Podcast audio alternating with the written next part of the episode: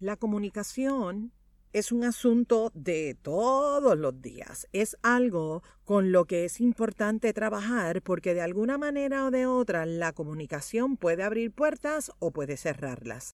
Bienvenido, bienvenida al episodio número 94. Cuatro recomendaciones para tener una comunicación efectiva.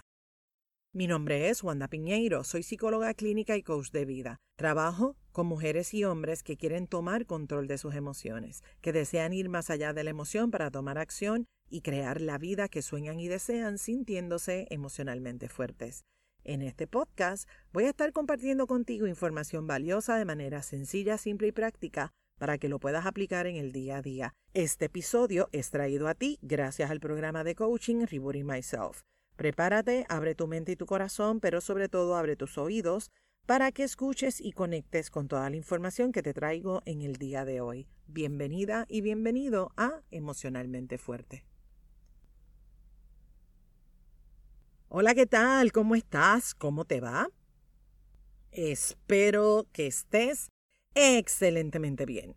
Este episodio es la segunda parte del episodio 93, Cuatro banderas rojas en la comunicación. Y hoy te voy a estar compartiendo cuatro recomendaciones para trabajar precisamente con esas cuatro banderas rojas, porque hello, hello, esas banderas rojas no las queremos en nuestras relaciones. Así que vamos al mambo. Recomendación número uno, escuchar. Escuchar es un recurso sumamente valioso. Oye, qué bien se siente cuando alguien te escucha. Y si tú me estás escuchando en este momento, quiero que sepas que tienes un regalo maravilloso, el regalo de poder escuchar. La gran pregunta es, ¿cómo estás tú utilizando este recurso de escuchar. Así que simplemente evalúa si esto aplica o no aplica para ti. Sueltas el teléfono, dejas de hacer lo que estás haciendo para brindar total atención a la persona con la que estás hablando. O escuchas a la persona con el teléfono en la mano, viendo tus redes sociales. Escuchas con la intención de entender, de comprender a la otra persona. O a lo mejor estás escuchando con la intención de contestar, la persona no ha terminado y ya tú estás a la defensiva, interrumpiendo, levantando la voz. Incluso tuviste una respuesta emocional, reaccionaste, te enojaste, te desconectaste, te fuiste. Si tu compromiso es tener una comunicación que sea saludable y que también sea efectiva, es fundamental que tú trabajes con esta destreza, esta habilidad de escuchar. Y escuchar no es otra cosa, mi gente, que tú estés en conexión con esta otra persona. ¿Para qué? Para poder entender su punto de vista, para que tú puedas comprender su punto de vista. Estar abierto, abierta a recibir esa información que esa persona te quiere compartir. Es tan bueno sentirse escuchado, sentirse escuchado. Por lo tanto, escucha a la gente de tu vida.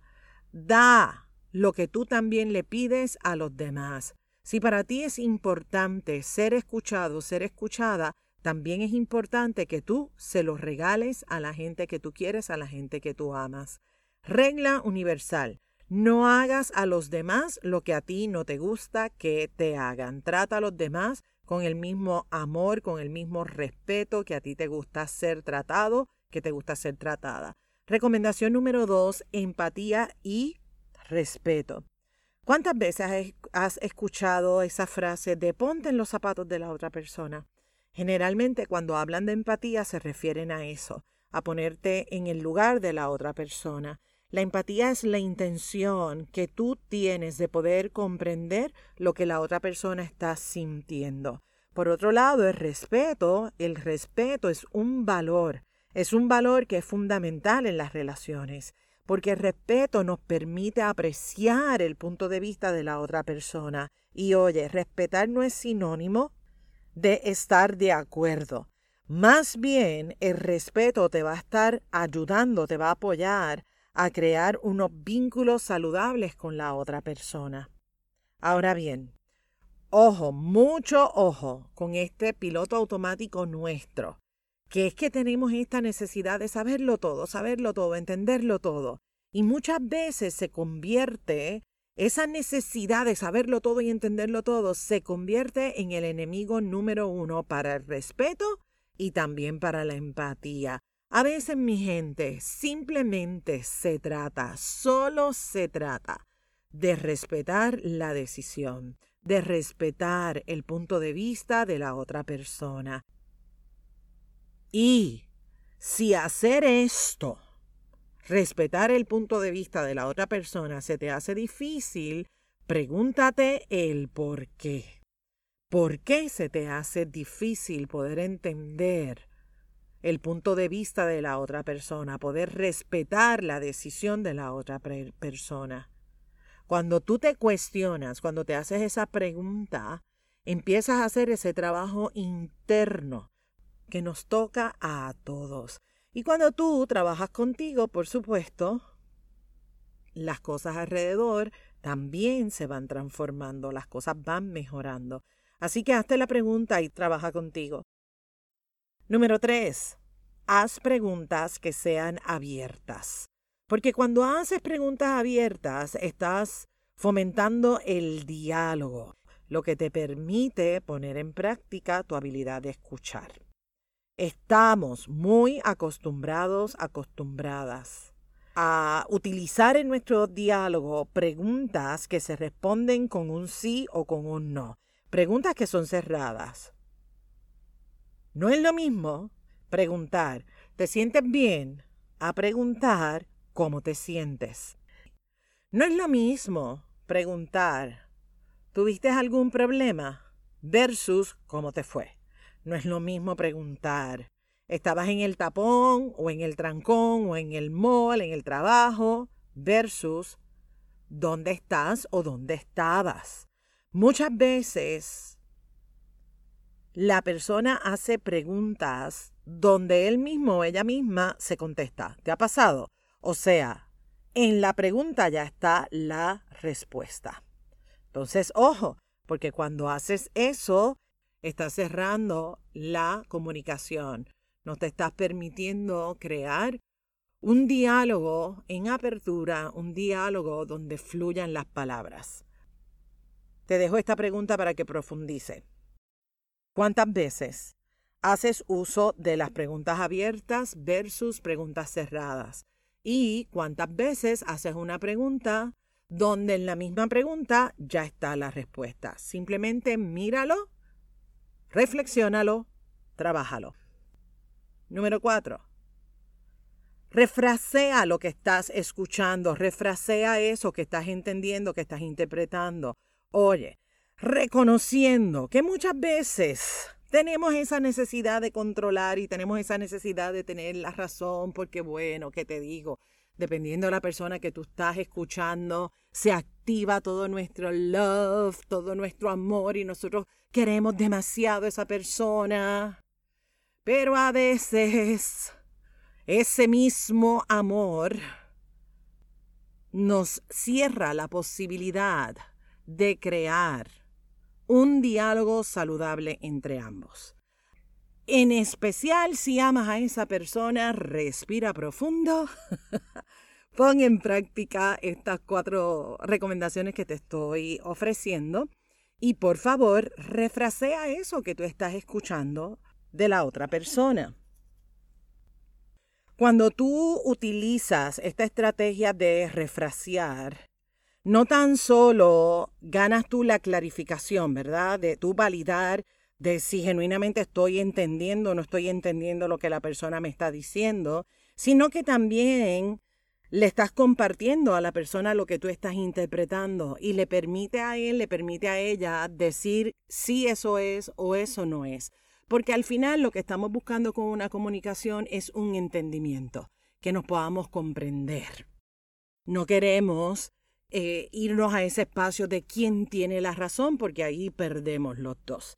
Entonces, déjale saber a la persona lo que tú estás entendiendo, refraséalo en tus propias palabras, déjale saber lo que tú estás escuchando, lo que tú estás interpretando. ¿Me expliqué? frases que puedes utilizar. Por ejemplo, lo que te estoy escuchando decir es tal cosa, tal cosa, tal cosa. Lo que yo estoy entendiendo es tal cosa, tal cosa, tal cosa. Oye, ¿entendí bien? ¿Es esto lo que tú me quieres decir? ¿Estoy entendiendo lo que me estás diciendo? ¿Es correcto lo que estoy escuchando? Fíjate, fíjate, cómo en esos ejemplos que te di, utilicé refraseo, usé preguntas abiertas para poder validar si estoy o no estoy comprendiendo y también utilicé preguntas cerradas, porque esas preguntas cerradas ayudan a clarificar el diálogo. Entonces es una combinación que puedas utilizarla para que tú puedas estar claro y para que la otra persona también se sienta entendido, entendida, se sienta escuchada, escuchado por ti. Repasemos.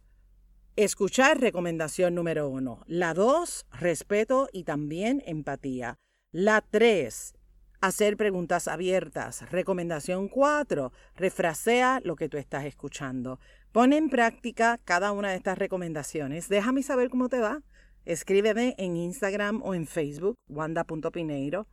Déjame saber cuál de estas cuatro recomendaciones se te hace más fácil o cuál se te hace más difícil. Si este episodio te inspiró, compártelo con la gente de tu vida, toma una captura de pantalla, súbela a las redes, por favor, taguéame para yo tener el privilegio de saludarte.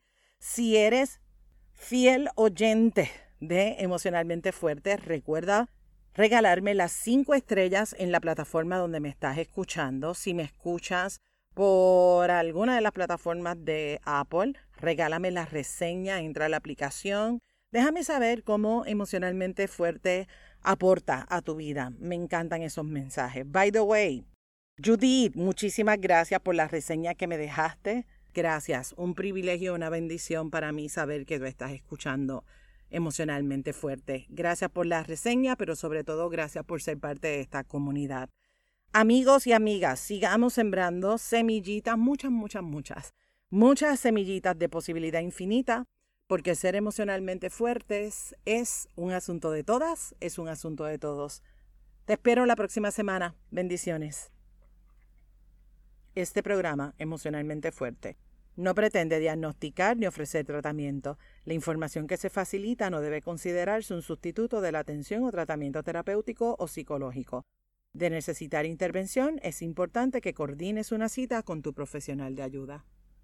Nos vemos en la próxima. Bendiciones.